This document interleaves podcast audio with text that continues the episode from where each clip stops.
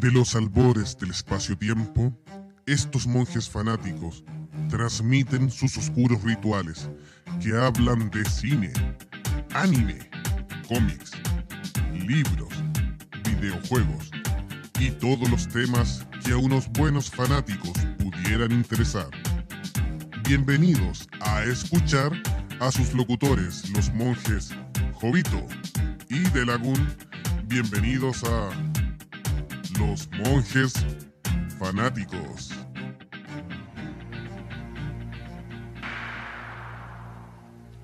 Hola amigos, estamos en un nuevo programa de Monjes Fanáticos acá en Hobby FM.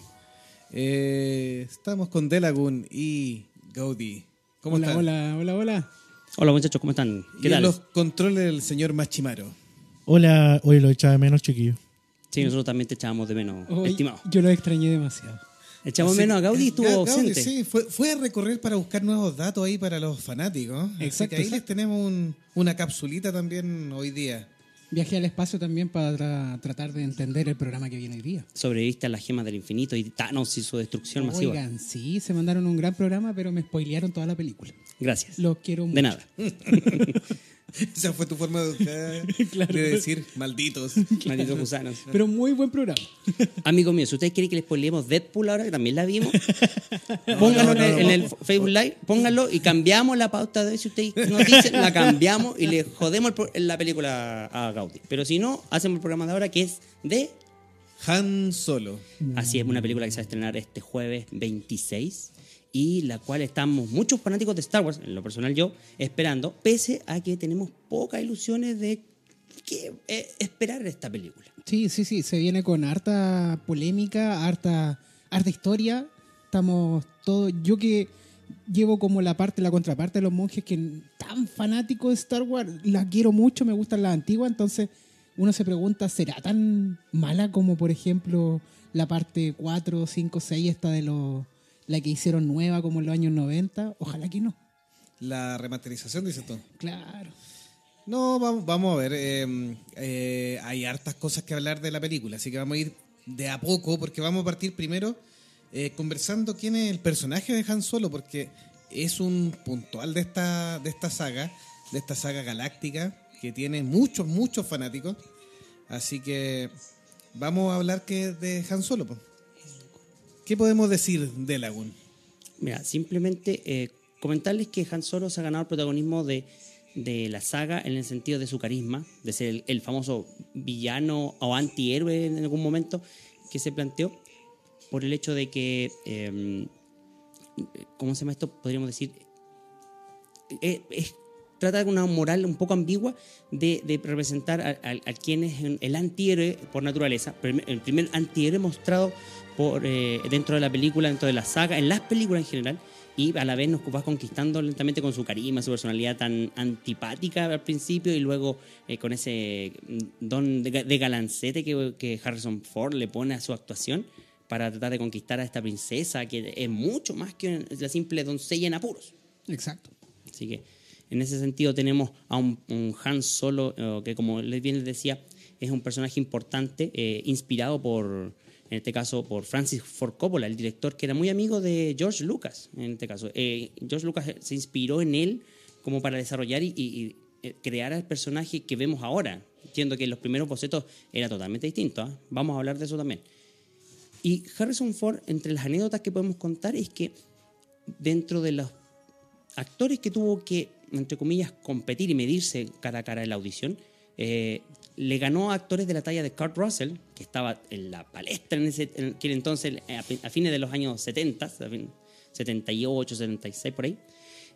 Nick Nolte, o también otro personaje de las películas de acción. Y Christopher Walken, que yo creo que ya estaba eh, inspirado, subiendo en su carrera y, como buen actor. Sí, bueno, la historia en, en detalle, la historia sabrosa es así. Eh, Harrison Ford actuó con George Lucas en la película American Graffiti, eh, donde compartiría eh, escenario con un joven Ron Howard, que a la postre será el director de quien nos compete hoy día la película. Pero en esa película Harrison Ford hacía de actor, era uno de los personajes. Y cuando George Lucas empezó a grabar o empezó a hacer el casting para Star Wars, eh, Harrison Ford estaba eh, trabajando en la parte de carpintería. Él era el de los estos que arman todos los sets. Claro, ayudaba a hacer Utilería. los sets, que era, par- Utilería. era parte de lo que hacía. Él todavía era un, un actor muy recién empezado y eh, había trabajado en producciones. De hecho, eh, llega a American Graffiti también después de haber participado en la parte de la utilería.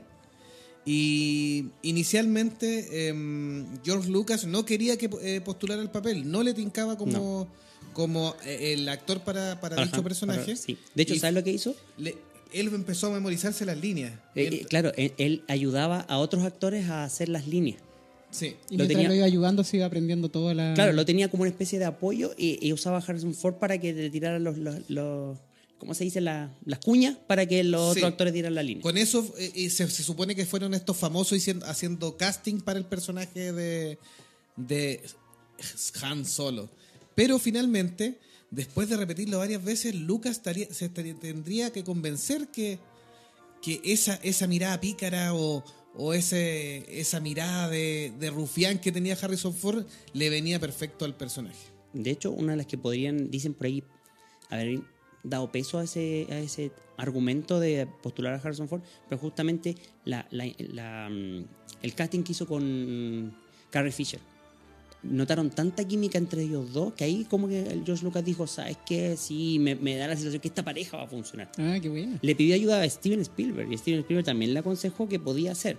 Como te digo, Harrison Ford no era muy conocido para nada y American Graffiti había sido una, una película X nomás, que no había tenido tanta fama en el tema. Así que hay hartos mitos eh, alrededor de, de la preproducción y los que saben mucho de Star Wars, de, de las dificultades que tuvo la primera película, saben que estos temas de producción y preproducción son, son datos sabrosos.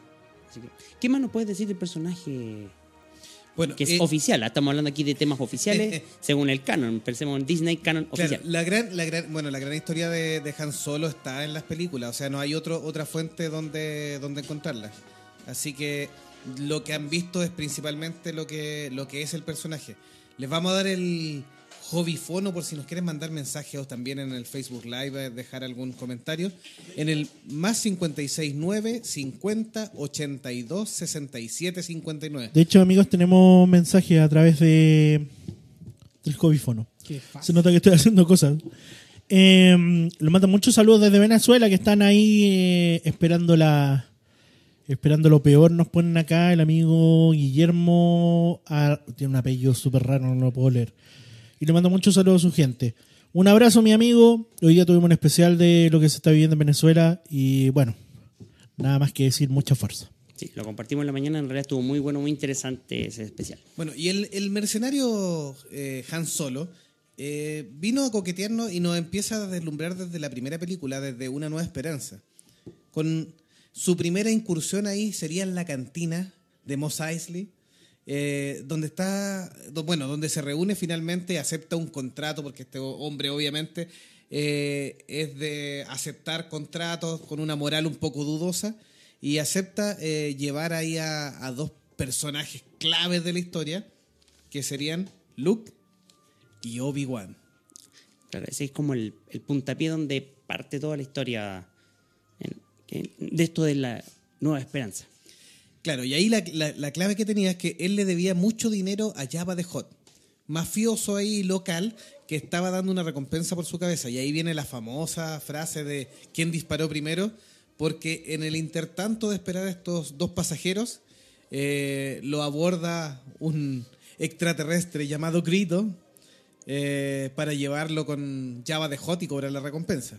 Sí. Después vamos a contar un detallito relacionado a esa historia. Si lo vamos a dejar ahí para un enganche para después. Claro, así Y ahí- es. Bueno, y ahí terminaría aceptando este, este negocio para salir del paso, para arrancar también y también para juntar algo de dinero de- para pagarle a Java de Hot. Y terminaría involucrado con los cimientos de la rebelión y ayudando a escapar a este Jedi con su nuevo aprendiz. Y sus androides metiches, si es el otro tema. Acuérdense que tenían estos androides para nada. Arturito y sí. C-3PO. Claro, que se ganarían a muchos del público. Ya como saben, participa entonces eh, sin querer queriendo en la batalla de Yavin, que vendría a ser, para que aquellos que no sepan, es como el referente histórico, es como el punto cero, por decirlo así, en años que se mide para determinar, no sé, pues cu- eh, la parte histórica. Por ejemplo, sabemos que Han Solo nació hace 30 años desde la batalla de Yavin, hacia atrás. Entonces, ese, para que sepan que es el punto de referencia donde se mide la- el tema de los años. Así que no- para que no se extrañen si es que les hablamos de 30, de 10, 20. Ah, De ahí se deduce que tiene 30 años en, en el- en el minuto de A New Hope, de la cuarta película. Eh, provenía de Corelia. En ese... Exactamente, sí. Luego de participar en la batalla de Yavin, que ya sabemos todos cómo resulta, aquí sí, podemos spoilear y decir quién ganó. Sí. Así que termina, eh, pasamos con el tema de la segunda película, El Imperio Contraataca, donde vemos en la batalla de Hot cómo es que ayuda a las fuerzas eh, de la, en este caso, de, los re- rebeldes, de de la rebelión, a escapar de- del asedio de Imperial.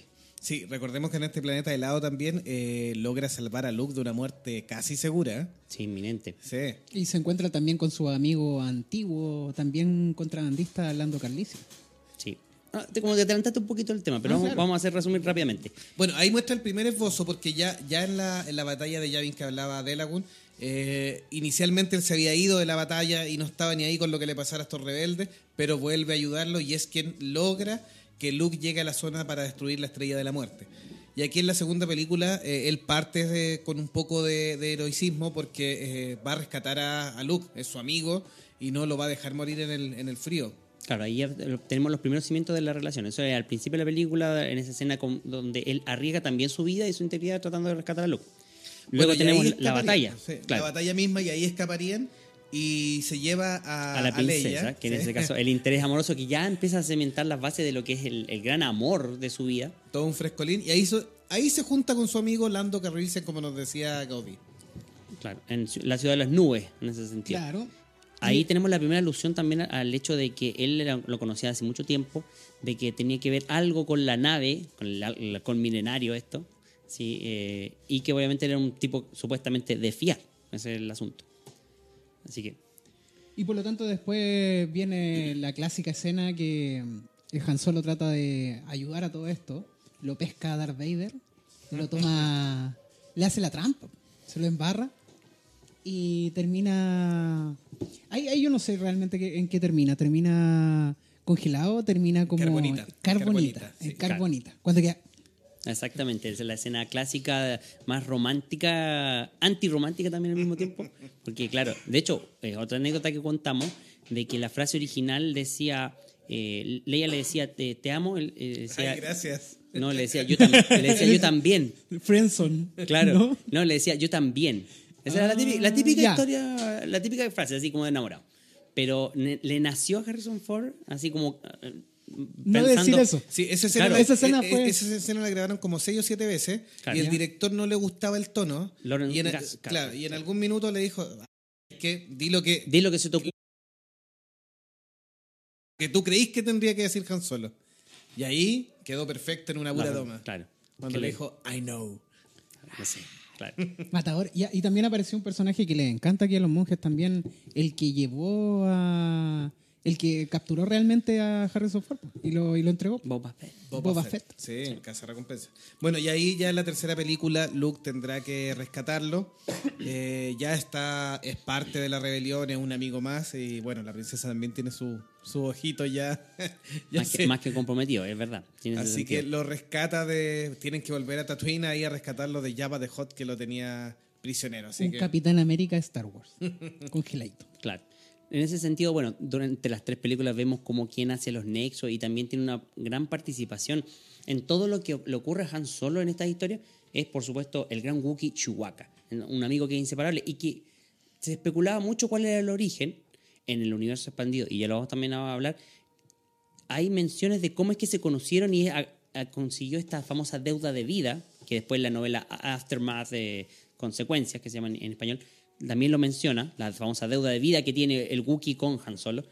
Eh, y por ende, eh, vemos cómo esa relación en las tres películas originales también se va llevando o, o se va desarrollando. O sea, incluso en, en la parte donde se congela Han Solo en carbonita también. El que más sufre. Es uno de los que más sufre también junto con Leia.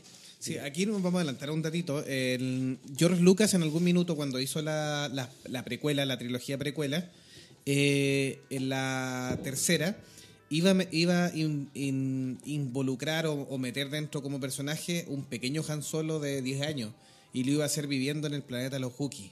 en Ah, en, en esta trilogía que, que, que todos odian. Sí, así es. No, pero los fanáticos de verdad no la odian. ¿no? solo la gente que le gusta la moda.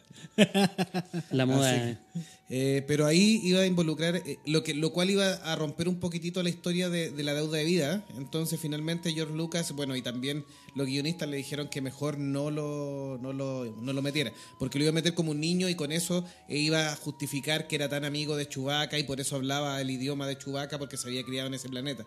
Pero finalmente mantuvo la idea original. Sí, sí, nunca se grabó eso.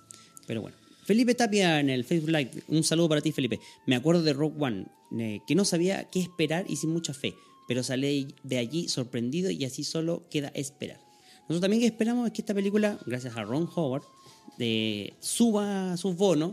Dicen que muy entretenida, que mucha acción eh, Sí, amerita ah, el tema. sí, tal ah. vez tiene falla- fallas todavía, en el sentido de la historia, tal vez no es la mejor, dicen, del Star Wars, pero es muy entretenida, muy dinámica, dice. No Sí, o sea, saberlo. La gente que vio- la vio en Cannes la, sí, la tiene muy, muy La- bien catalogada. La recepción hasta el minuto ha sido positiva. Dentro de todo, más positiva que negativa.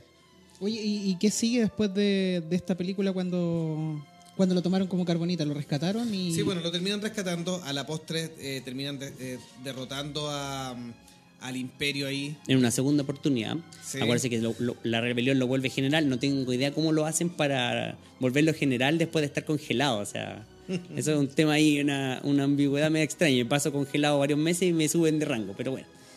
Lo, lo suben general, le asignan un pelotón que se llama Los Conquistadores. Era de carabineros probablemente. No, no mencione esa institución, mire que tenemos problemas con. Más problemas todavía. Así que, lo, lo- como les digo, le asignan un pelotón que le- se llama Los Conquistadores y viajan a una eh, misión que les significaría, en este caso, un punto clave para derrotar al imperio y de manera definitiva, supuestamente, que es eh, viajar a la luna, eh, a la base lunar de Endor, a desactivar el escudo protector que estaría envolviendo y cubriendo la construcción de la segunda estrella de la muerte. Y por ende, eh, Han Solo toma un gran protagonismo junto con Leia, donde tiende a afianzarse la relación de ellos, la, la necesidad de este interés amoroso. Y por supuesto, eh, Tienen al hijo. no, pues, eh, como al hijo. Sí, pues, sí, pues si se casó con Leia. Ah, pero eso Después, después. po. después, después. Eso Ah, ya, pues, no fue en la misma luna, po, amigo mío. No, si no pues, pasaría a ser película porno. Bueno, a lo mejor fue en la luna. pues. A lo mejor, en la, celebración posterior. Estaba fuerte el trago de los Ewoks, a lo mejor. Capacito, en una de esas. sí. Según yo, en la celebración, cuando ahí salían todos celebrando, ahí pasó En la, en- la en la edición- fogata. En la Sí, edición pues. especial, acuérdate que incluye fuego artificial. Sí, pues la, la Ah. última edición está, ahí, está la embarrada. Después de, de los fuegos artificiales, los fantasmas, las fantasmas de la fuerza. Claro, mientras Luke estaba ocupado con los fantasmas, bueno, ahí había tiempo para otras cosas. Claro. En la galaxia. Claro, en los matorrales. bueno, y ahí, hablando de los hijos, entonces, pues pasemos a hablar de, de Ben Solo y lo que sería la, la nueva trilogía de J.J. Abrams y compañía, con Disney en la cabeza. Sí, bueno, en el, en el episodio 7 nos muestra eh, una historia, eh, ya hemos conversado, la estructura de base similar a Una Nueva Esperanza y tiene el gran agregado que se encuentra con Rey a mitad de camino, que por a- avatares del destino le habían quitado obviamente el, el halcón milenario o lo había perdido en una de las apuestas, dando a entender de que quien, bueno, el que nace chicharra muere cantando. Entonces Han Solo no, no ha perdido todavía su toque ahí de meterse en negocios de una reputación un poco dudosa o, de- o de, o que le pudieran ocasionar problemas. Entonces, finalmente, eh, es parte de la película y no- nos muestra el gran conflicto que tiene eh, con la transformación de su hijo Ben Solo. Y siempre ahí alude que él siempre fue un mal padre. Siempre se consideró que no era capaz de ser eh, un buen padre, de criar a su hijo como él debía. Y de hecho, esto que Leia haya tomado la decisión de pasárselo a Luke, porque sabiendo que era sensible a la fuerza, de entrenarlo y todo, para él fue, entre comillas, un alivio, aunque también sentía, y, hay historias que lo mencionan, en que la mejor crianza hubiese sido la del propio padre. Pero en este caso él se sentía no, no capaz de hacerlo y por ende terminó, cuando pasó lo de Ben Solo y, de su caída al lado oscuro y la seducción de Snoke hacia tal lado, es que terminó cayendo otra vez en sus viejos negocios de, de contrabandismo, aunque en, en ese minuto había estado por buenos pasos, había formado empresa propia supuestamente y, y se dedicaba a ser un, una- un empresario noble. Sí, recordemos que en la parte de la historia que es canónica, o sea, que es parte de la historia normal, em, eh, la, la rebelión vuelve a ser resistencia porque el, el paso desde imperio a una nueva república no es eh, 100% exitoso. Hay una historia ahí de por medio en que no logra la República afianzarse y finalmente está este grupo armado donde Leia termina nuevamente siendo rebelde y, el resto de los personajes. Sí, eso también un poco hace el distanciamiento con Leia, puesto que Leia termina volviendo a la, a la, a la rebelión mientras que eh, Han Solo vuelve a su tema. Eh, termina perdiendo el halcón milenario en esos negocios, entre comillas, medio sucios, sigue contrabandeando cosas y, así es como lo vemos en, en el episodio 6 de Force Awakens, como es que Siete. todavía... Perdón, episodio 7, toda la razón. Eh, volviendo a estos temas de tratar de, de sacar eh, beneficio y estafando a estafadores, valga la redundancia. Así que bueno, eso es como lo que podemos ver y lo que sabemos hasta ahora que, aparte de, ya volvemos a spoilear, lo termina matando su propio hijo, quien en un intento último de tratar de reivindicarlo y volverlo a la familia, al seno familiar, es que él le dice que es capaz de hacer cualquier cosa por él y entre comillas, un sacrificio, un sacrificio de un padre. Veremos si, en el cierre de esta trilogía logran darle un poco más de significado a esa muerte y a ese, a ese hecho. Si logran que, por ejemplo, Kylo en, en algún acto final se redima o finalmente termina totalmente en el lado oscuro. Vamos. O lo hizo, quizás también lo hizo por para tratar de encubrir algo que realmente quiera hacer Kylo, no sabemos. Claro, de hecho, es que son dos cosas. Mira, por ejemplo, eh, o sea, primero, el lado fuera de las películas. Han Solo, o, perdón, Harrison Ford pidió que mataran al personaje. Ya lo había pedido en su minuto en el episodio 6. Le dijo a George Lucas que quería que el personaje muriese, tuviese una muerte honrosa como heroica, para que el personaje tuviese un punto culmine. La condición para volver, le dijo a J.J. Abrams, es que el personaje debía morir. No, no quería más películas. Entonces él se lo concedió. Y por otro lado, está el tema este de, como dices tú, de la famosa guiones que dicen que Disney tenía prearmado, que cada una de estas tres películas nuevas, la primera estaría dedicada a reivindicar a Han Solo, la segunda estaba dedicada, entre comillas, de reivindicar a Leia, pero el- la muerte de Carrie Fisher eh, hizo un pequeño cambio de planes, pero, y, y terminó siendo la película de Luke Skywalker, y la tercera vendría siendo la película de Leia. ¿Entiendes?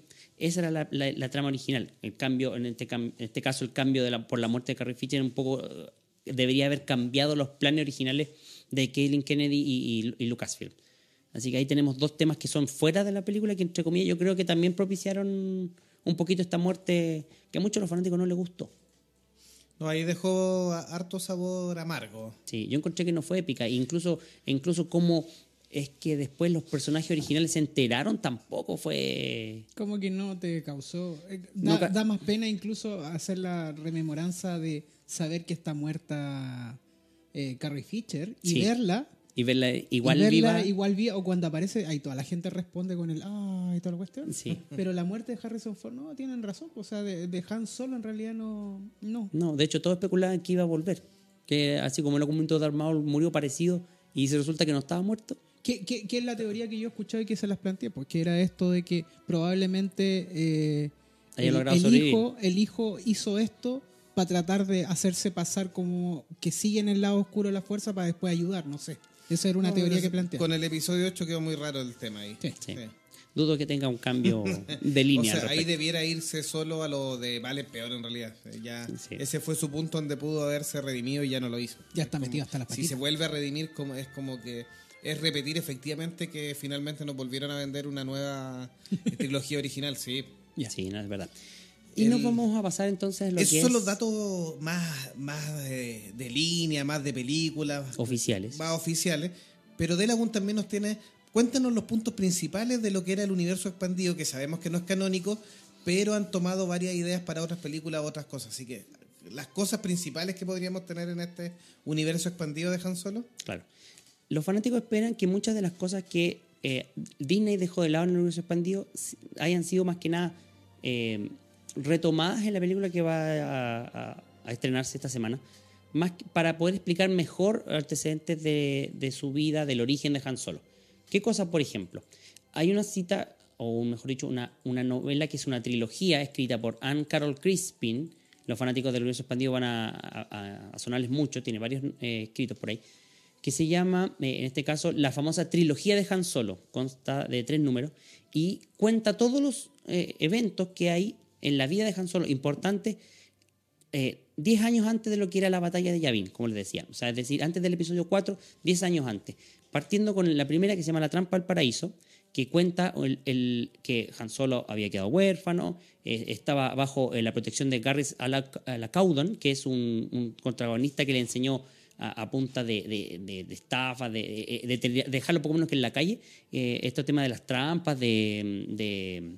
Ser eh, estafador, estafador, carterista, carterista, en fin, etcétera. Y, y en ese sentido, eh, la parte del, del- del contrabandista como tal, ya la, la esencia.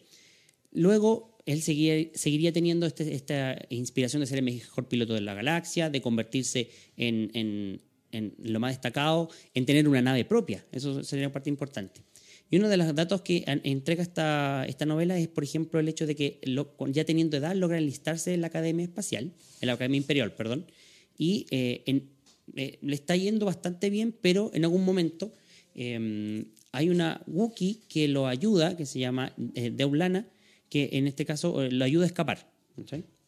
y por ende, en ese sentido es como, como una deuda que tiene él. dice, pucha, cuando yo logre tener a otro Wookiee que pueda ayudar, lo voy a hacer. En ese sentido, ¿ya? Eso traería consecuencias para posterior. En Ilesia eh, llega a un, planeta llamado Ilesia donde hay un culto extraño y en este culto conoce a una, persona de la cual se enamora y la, ayuda a rescatar, eh, eh, a sacar de este culto y en ese sentido vendría siendo como su primer interés amoroso. Así que ahí tenemos dos, datos que van a ser importantes para las que vienen después. En la novela, la segunda, que es continuación directa, la- llamada La maniobra de Hutt, en este caso, sigue Han Solo en esta academia imperial, eh, pese a que está ahí un poco haciendo la- las partes sucias de, de la gente de, de, mm, de, ¿cómo se llama esto? De los iglesias, de, de este culto de los iglesias, y ayuda a, ¿cómo se llama esto? Eh, a un Wookiee, en este caso está, está Han lo, Solo. está- lo estaban golpeando, lo estaban como Claro, está dentro de la- de- del centro de tortura de los imperiales hay un grupo de Wookiees que están siendo torturados. Y ahí es donde Han, ese sentido, se siente, eh, ¿cómo por decirlo? Eh, llamado a, a cumplir su promesa anterior. Exacto, a querer ayudar a, a ese grupo y por ende entre ellos está Chewbacca, quien en- en- contrae con él la famosa deuda de vida que dice el, el- el- el libro posterior después. Sí, veremos en la película qué es lo que rescata de esta, de esta parte. ¿eh? Me, me da la sensación que hay Eh, varias eh, escenas por ahí. ¿eh? Sí, el concepto parece que, que lo va a tomar y puede que algún punto principal. No sé si no va a contar todo el, ingreso en la academia, pero probablemente algún punto principal ahí. Hay una escena por ahí que me da la sensación que puede ser una especie de flashback que lo puede conectar. Pero eso sale en el trailer. Finalmente lo expulsan de la academia y con Chewbacca, que lo va persiguiendo en este caso, se dirigen a otro planeta que es un planeta donde aparece otro elemento clave aquí, que son los Hat, que es el, se llama Nal que es donde precisamente aparece la mayoría de los clanes de los eh, que son originarios de los, los en la historia. ¿Ya? ¿Y la tercera novela? La tercera novela en este caso habla, eh, se llama El Amanecer Rebelde y es básicamente donde ya cuenta la historia, por ejemplo, del encuentro del Sabak, donde Lando, eh, conociendo un poquito a este personaje de Han Solo, recurre a él para unas eh, artimañas y todo, y donde eh, Han Solo, eh, conociendo, o sea, sabiendo de este torneo de Sabak que hay en Bespin, decide apostar sus ahorros eh, se enfrenta a Lando eh, apostando a este juego de cartas y termina ganando el famoso carguero coreliano I, YT 1300 llamado Halcón Mineral. Esto, esto va a ser clave en la película. Sí, Ese esto- punto es clave. Eso lo vemos ahí en, la- en las escenas del tráiler y todo demás. Pero hay unas pequeñas diferencias y no se llama Sabak el juego, sino se llama Pico Coleriano el juego. Es una especie de juego de, que mezcla dados y cartas. Acá en este caso el Sabak es más bien un juego de cartas. Así como de, eh, mezcla de poke y me da la impresión que algo así como un Pokémon. Pero bueno. Así que bueno. un Yu-Gi-Oh! no van a tirar unos trompos entre medio. Claro. También un poco, la historia también aborda parte de la que es la, la- la forma en que Jabba the Hutt, que es el sobrino del, del mandamás del clan principal, se hace de, de poder y en ese, te- en ese sentido termina usando a Han para su cometido y lo termina apadrinando como su contrabandista favorito. También. Hay una historia muy interesante. Y esos son pequeños datos eh, que... Sí, este, bueno, esto, que- que estas son, las esta son las características principales de este mercenario de Star Wars em, que lo hace tan, tan atractivo, lo transformó en uno de los personajes favoritos. no siendo de la primera línea, porque la primera línea principal es la historia de los Jedi, sino que es un tipo que no tiene poder con la fuerza, no cree mucho en la fuerza, pero finalmente logró conquistar el corazón de muchos de los fanáticos de, de esta gran saga. De hecho, te cuento una anécdota también del universo expandido. El carguero I- eh, YT-1300 era, había sido usado por los Jedi para precisamente, eh, eh, eh, ¿cómo se llama esto? Eh, trámite de la, ante- de la antigua república. Más que nada transbordo de mercadería y cosas así. Pero usado por los Jedi. Eso es la historia que sale en ese universo. No, no es canónico, por supuesto. Es un chile express de los Jedi. Claro que sí. Bueno, y ese, ese es el personaje. Vamos, vamos a hacer una pausa antes de entrar a la película, para dejarlo ahí metido mismo. Eh, con la, la sección que trae Gaudi respecto a, a las recomendaciones. Nos deja también un mensaje en el Facebook Live Rodrigo Bustamante, así que le mandamos un saludo especial. Recuerden también mandarse un mensaje al más 569 50 82 67 59. No tenemos. Hasta el momento ningún mensaje de audio, pero los esperamos. Oye, Cuéntanos, sí, va- una invitación ahí antes de que entremos a la película. Sí, sí. Después de esto vamos a continuar a hablar sobre la película especial. Estaba muy entretenido esto de Han. Eh, lo de hoy día en Chancho Limpio no engorda. Eh, no vamos a entrar a esa parte, vamos a bajar un poquito de peso. Le estamos haciendo una invitación a todos nuestros amigos de, de que el próximo fin de semana se va a celebrar el Día del Patrimonio Cultural en todo Chile. Y por lo tanto esta festividad que comenzó en el año 1999 con la apertura de en ese entonces 17 inmuebles históricos, el año pasado llegó a congregar medio millar de inmuebles.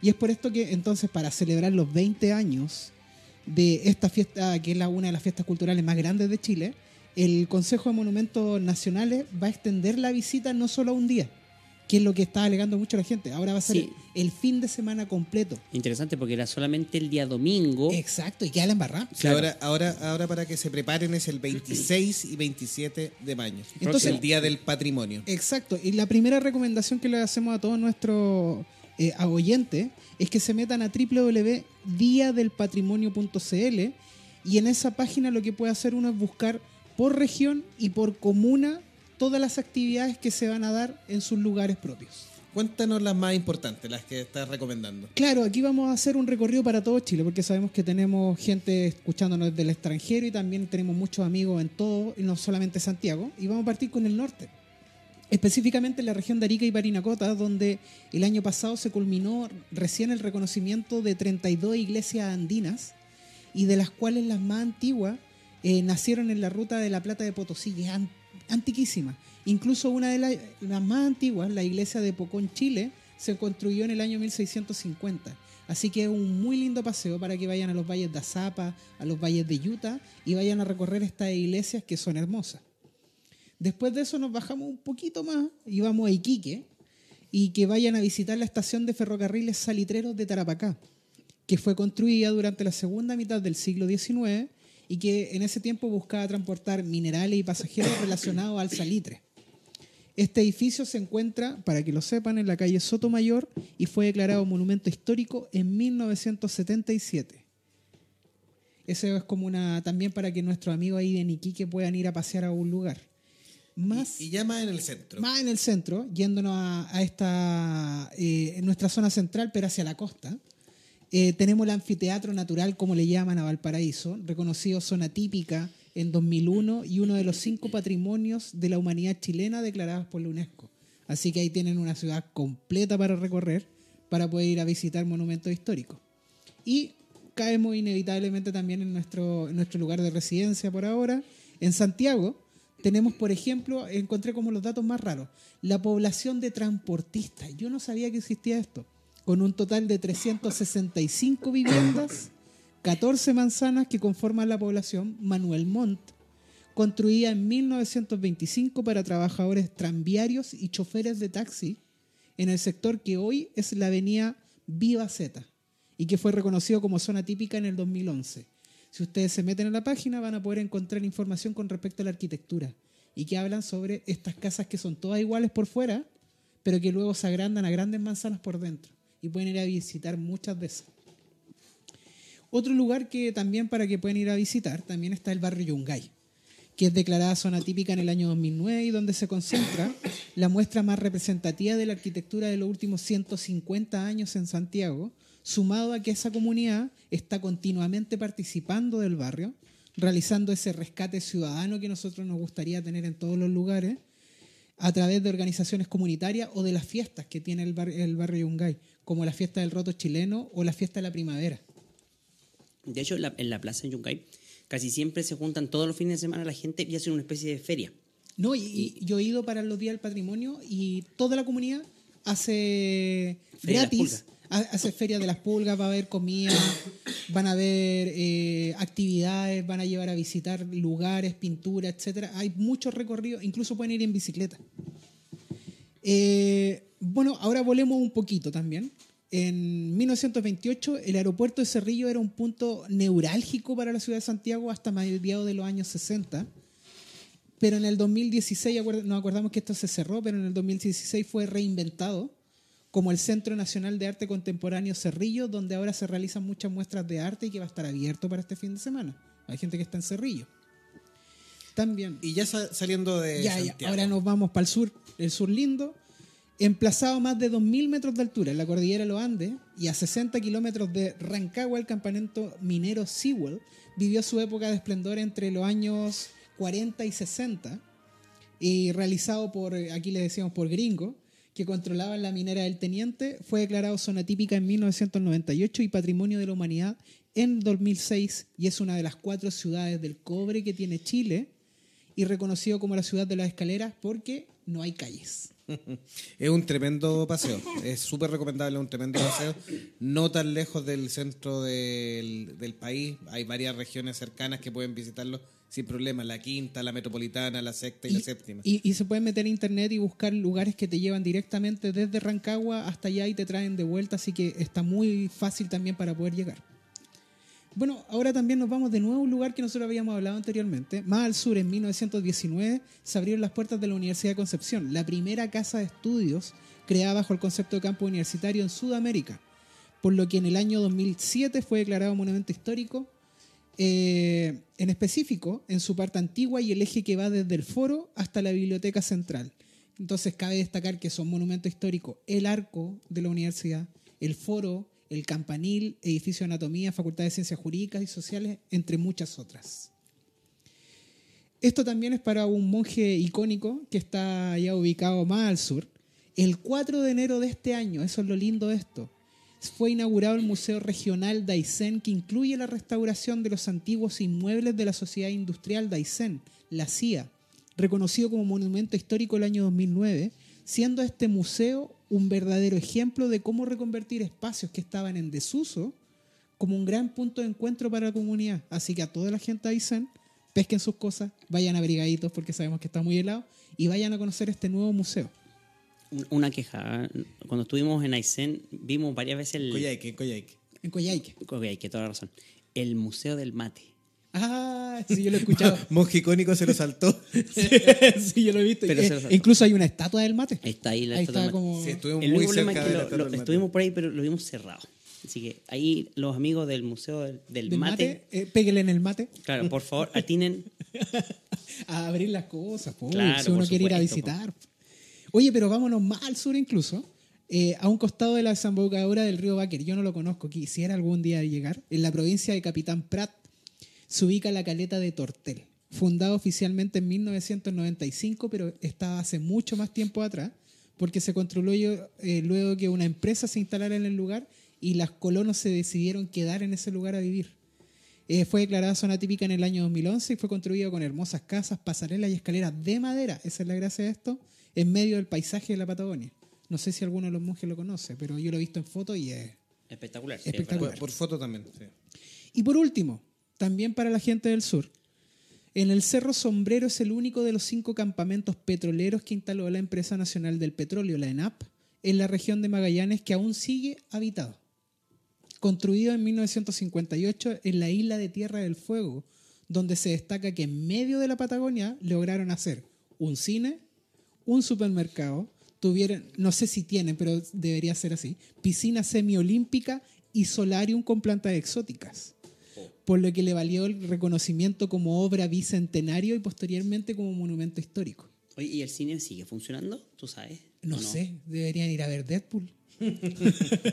Probablemente. Mira, deberías ir para allá a ver Deadpool. Ahora, si llegas allá y dices que no está funcionando, nos avisa y te contamos la película. Le voy, lo voy a telefonear o por Facebook Live. Claro. Vamos a hacer un despacho en vivo. Claro, y ahí te contamos la película para que no pierda el viaje. Así que esa es una muy cortita reseña. Métanse a la página del matrimonio, del patrimonio, día del patrimonio.cl. Eh, sáquenle el lustro a los zapatos. eh, vayan a todos estos lugares, abríguense harto, tomen agüita, eh, colóquense igualmente protector Bloqueador, solar, sí. bloqueador. Y vayan a conocer. Y como yo les digo, les invito a que todos nuestros patrimonios los tomemos, que nos pertenezcan y seamos ciudadanos de nuestras propias ciudades y lugares que tenemos nosotros. Tómense selfie, súbela a Instagram, publiciten lo que tenemos, que, que es muy bonito en este Chile querido ahí. Así que O sea, ya, ten- ya tenemos el panorama completo para el próximo fin de semana. el estreno de Eh, solo el y luego estreno de solo una película de Star Wars y luego recorrer ahí los lugares más cercanos que le queden a cada persona para el patrimonio. Así es. Volvamos a la, al estreno esta semana. Claro, hablemos de. ¿Qué les parece? ¿Curiosidades o, o vamos directo al, al- Nos vamos al. Un par de curiosidades. Demos- sí, un par de Habíamos hablado un- un- algunos detalles. Por ejemplo, que el personaje original de Han Solo estaba inspirado en Francis Ford Coppola, el director amigo de George Lucas. Pero en realidad, ustedes, ustedes saben que el, el- el guion original, Han Solo, era del mismo porte Chewbacca, verde y con branquias. Era, se lo robó el personaje de La Laguna o, Era como del- el monstruo de la laguna, sí. o con la película que ganó el Oscar. También. La forma del agua. la forma del Pues agua. él podía ser acusado de plagio. Sí, po. Bueno, todos estos datos y todo este contenido de Han Solo, eh, para que se preparen para ver la película, lo lean con detalle lo que les hemos estado conversando, en www.monjesfanáticos.com. Ahí van a encontrar el artículo. Si pinchan ahora ya, ya se encuentra disponible porque lo cargamos justo antes de empezar este programa, así que tienen todos los datos para ir siguiendo. Así que si y alguien- por si se nos queda algo en el tintero, Claro. también ahí está. Si no nos entendió, no nos siguió con esta narrativa, si lo encontró confusa, léalo, métase a la página. Están los programas anteriores. Está el tremendo spoiler de Avenger Infinity War también ahí en esa página, así que Oye, yo, Por yo puedo, favor, yo puedo dar eh, uno de los datos freaks que me encantó a mí. ¿Sí? dale nomás. Ya, el, el- el perro Lucas. Ese me encantó. El copiloto perfecto. Para crear a Chewbacca, eh, George Lucas se inspiró en su perro Indiana, un Alaskan Mammoth, estos perros gigantes, sí. peludos. Entonces, según el director, cuando él iba manejando, su perro se subía como copiloto al lado y la gente lo quedaba mirando extrañado y decían, pero ese es un copiloto del, del caballero que va manejando. Parecía una persona, claro. Ahí salió Chewbacca. Y el nombre Indiana lo ocupó para Indiana, Indiana Jones. Jones, sí. Que también lo dice en la, en, una, en la tercera película, que me parece que es. Sí. No, no sé si en la tercera película, bueno, pero y que, lo y que- menciona. y que finalmente el rol se lo, se lo terminaría tomando Harrison Ford también. Claro, también es un buen dato. Tú hablaste de Grido y esta escena en el bar, eh, en este caso, donde quién dispararía primero. La pregunta del millón es, ¿será verdad que Grido disparó primero o fue Han? sí. En el corte original, George Lucas dice que él trató siempre de aparentar de que Grido había sido el que disparó primero. Los No, fanáticos dicen que no. dicen que no, que se nota que por si la lo veis reacción... cuadro cuadro dispara. Han primero. Como a George Lucas no le parece que le contradigan, en la edición especial del 96, 97 si no me equivoco, Sí. reedita la escena para que quede más claro que fue Grido el que disparó primero. Claro, lo hace, lo hace disparar primero y errar. Y ra- claro, una cosa así. Le pone, Mula. Claro, porque- así que para que vean, así que eso para que ustedes vean que él no era tan bueno como dicen por ahí. Y el último datito para que ya entremos a la película es que Chewbacca deriva del ruso sobaka, Sobaka. que es perro. Así que Qué bacán. El no pobre. Chewbaquín es un Es vil vil perrito. perrito. ¿no? No, para que vean. Hay una historia, eh, esto lo quiero mencionar porque me parece muy insólito. Esto también obviamente no es canónico, y es la historia oficial Into the Great Unknown del año 2004, un, un cómic de Dark Horse, donde Han y Chewie dan un salto alocado por el ciberespacio, ¿y saben dónde terminan? En la tierra. En la Tierra. Ah, sí, ¿verdad? Aterriza forzosamente en el norte del Océano Pacífico y termina siendo asesinado por nativos norte- norteamericanos. Sí, qué horrible. Lo peor es que siglos después los encuentra Indiana Jones. sí. encuentran sus restos. Y, y, y y el resto de Chewbacca lo, lo confunden con el de Pie Grande. Chan. Es Tratando bonito de- como en la de unir historia. todas las cosas, ya, ya todo Ya. posible. Claro, eso es y, lo que hacen los y fanáticos. de repente aparece Aliens. Claro. Y bueno, en nuestra película, nosotros en, los, en los que dan est- los escuchas habituales de este programa han visto que nos reímos varias veces de El título. solo, eh, más, so- Acompañado. más solito que, que Han Solo. Claro, Todavía no tenía título esa, esa película. Pero en realidad, bueno, era, eran las ganas de ver esta, esta película. Es un personaje muy importante, lo cual también era un riesgo mayor. El tema de, por ejemplo, con Rush One, que lo mencionaba Felipe Tapia, que le volvemos a mandar un saludo, eh, tenía que ver con una historia que sabíamos el contexto, pero los detalles, los personajes eran todos nuevos. O sea, había mucho lu- lugar para sorprender o para hacer una nueva versión. En el caso de ocupar a Han Solo, que es el caso de este nuevo spin-off, estaba ocupando un personaje que ya está interiorizado, que ya está eh, con una gran forma de ver de los fanáticos. Pero Eh, tiene la ventaja de que en su historia, como lo decíamos al principio de este episodio, no está bien contada, no está completamente contada. Por ende, lo que pudiese rescatar eh, el director, en este caso Ron Howard, eh, eh, iba a ser muy importante para darle los cimientos completos a- al personaje. Sí, pero la, la- la comparativa de que el actor cómo lo iba a hacer o compararlo con Harrison Ford era totalmente inevitable. Una pregunta importante. Bueno, la, la película parte con los directores de La Gran Aventura Lego, eh, Phil. Lord y Christopher Miller, Sí. que finalmente después de grabar, dicen que la película completa, eh, le habrían dado mucha libertad al, al elenco de generar algunas situaciones cómicas. De y todo, y de improvisar. Y finalmente el resultado no, no llegó a buen puerto. Las malas lenguas dicen que Kathleen Kennedy, al ver esta improvisación en masa, por decirlo de alguna forma, no le encantó, no le gustó el tono muy sarcástico que tuvo la película. Entonces, y, y que finalmente tampoco lograban con, con, con el- la forma original de, de Han Solo. Ahí fue cuando vienen los rumores de que, desvinculando a estos dos directores que se fueron relativamente en buena, porque saben que Caitlin Kennedy es el, el. Palpatine de, de la industria de Disney y Lucas. Entonces también hay que tener ojo ahí cómo se, cómo se iban.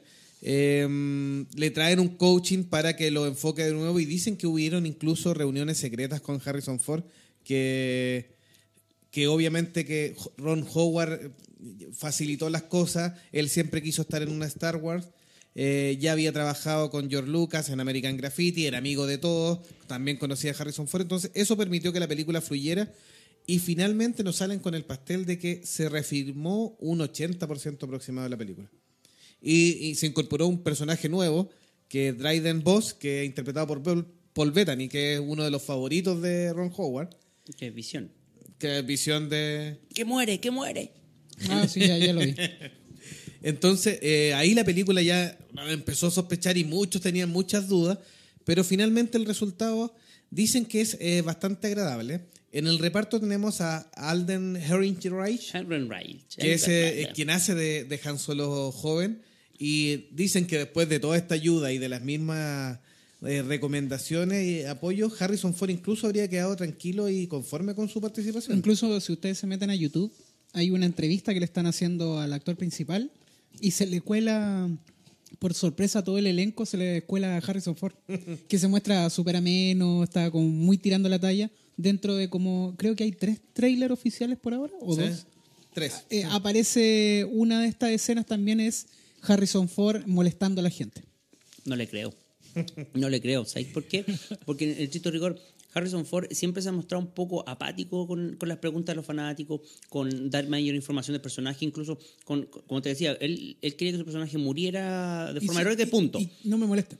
Entonces, claro, entonces esta cuestión de- que han hablado tanto de que Alden Rich, wow, wow, wow, no vamos a decir, eh, fuera un buen actor y le hiciera el peso, eh, se ha hablado mucho. Y dicen que eh, Harrison Ford le dio coaching al tema. A mí me suena que es más publicidad, fíjate. Sí, Me suena más que está ahí, está ahí porque le pagaron y tiene que hacerlo, porque no le queda otra. Porque aparte que es la película del personaje de él, o sea, como, como Pero- decía pero si siempre te- lo comparan ahí. Claro, pero si colocan el es dinero, como que- lo vaya a hacer, po. Claro, po. Ahora, bueno, Alden eh, venció a varios candidatos, a Scott Eastwood, a Dave Franco, eh, Logan Lerman, que, que estaban ahí de candidatos para el papel. Y uno de los puntos fundamentales tiene que ver con que uno de sus debuts en cinematográfico fue con la película Tetro, que es dirigida nada menos que por Francis Ford Coppola. Lo recomendó, él lo recomendó. Él lo recomendó y ahí viene todo el dato y finalmente como lo habría empujado Tetro está considerada una de las malas películas de Francis Ford Coppola, que sabemos que tiene, una, tiene películas muy, muy buenas y algunos que no, no la ha ido bien. Y esta es considerada una de las malas películas de... Eso habrá sido un favor, favor personal. ¿A George Lucas? Eh, puede ser, o, o- o- o finalmente Francis Ford Coppola compartió qué fue lo que. Porque Alden no tenía mucha experiencia. No. Eh, eh, Tetro es su primera película, después tiene Beautiful Creature, que está basada en una saga de libros, que es más o menos también, y que logra un buen papel actoral, pero sin, sin ser espectacular. O sea, es una película que también el estudio esperaba haber a lo mejor hecho una segunda y tercera parte, Claro. y que por fortuna para el actor. Eh, no, no pasó porque si no hubiera quedado encasillado como en Las Crepúsculos, que Claro. es más o menos el mismo tipo de literatura. Y tenemos también a varios actores conocidos. Tenemos, por ejemplo, a Woody Harrelson haciendo un papel del tutor de Han Solo y que obviamente le cae como muy bien a este. Él personaje tiene de- personaje así, así que cae Beckett. muy bien. Sí.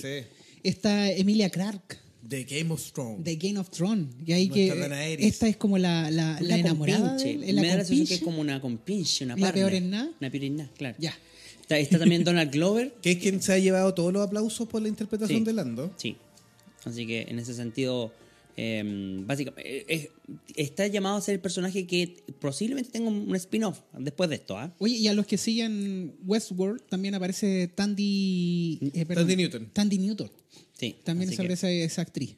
Y la que se ha robado todos los papeles, según la crítica, es Phoebe Waller, que interpreta a L337, Que el se androide se de, une, de Lando. Se une, claro, se une ahí a la, a la galería de androides Sí, y famosos. que dicen que es uno de los personajes más carismáticos, siendo no humano. Así que interesante eso. Bueno, y como habíamos hablado, también está Paul Bethany. Como Dryden Boss, que tiene que ver en la trama principal y al unirse y estar en la trama principal, claramente hace ver que Ron Howard le dio una vuelta de timón un poco a la historia. Así que Le dio un poquito más de peso a Sí. este western del espacio, como le, le llaman a la película. Así que bueno. Así que bueno, veremos cómo es la historia de este ladronzuelo callejero mercenario que ha conquistado toda la galaxia y a todos los fanáticos, nos logra deslumbrar. Eh, las primeras impresiones de la película, como lo comentábamos acá con Gaudí y de Lagoon, han sido positivas. Eh, no al nivel de Rush One, están un poco más bajo para que también vayan con su con sus expectativas aterrizadas. No tan altas, claro. Claro, eh, está un poco más bajo y todo, pero dicen que es una película muy entretenida, que adolece de no ser tan tan profunda como Rush One o tan eh, dramática, pero sí lo compensa con un poco más de acción y- de y dinamismo. y, claro, y, y la historia va siendo bien contada. Ron Howard no cuenta malas historias, puede que no te guste mucho, pero tiene bastante éxito en varias de sus películas también. Así que esperaremos la próxima semana para la crítica. Algunos saludos antes de irnos a, a nuestro final con música.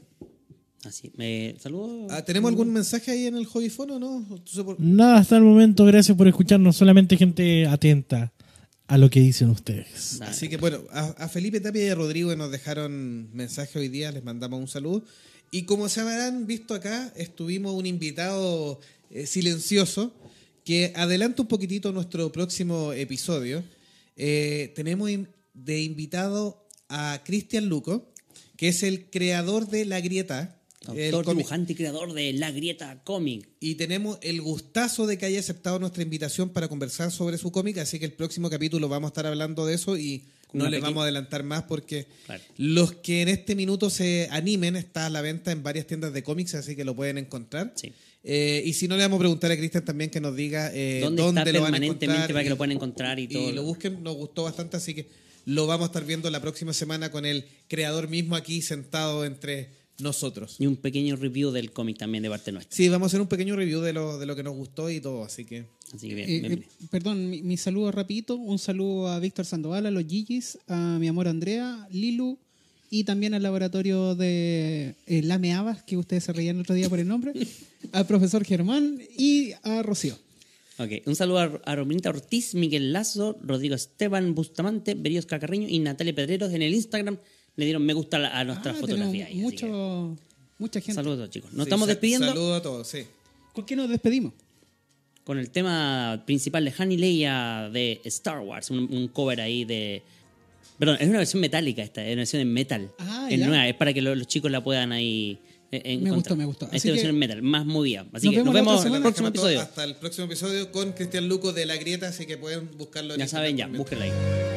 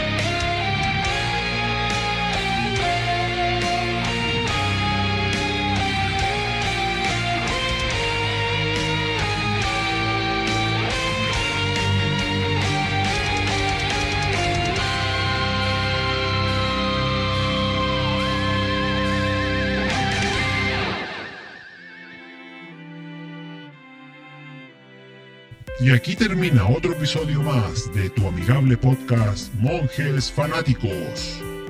En el próximo episodio hablaremos de otro tema de interés para ti. Y recuerda que somos fuente de información sobre tus películas, series o personajes favoritos. Y que este programa está hecho por fanáticos igual que tú. Gracias por compartir este podcast y nos oímos en un próximo episodio. Hasta pronto.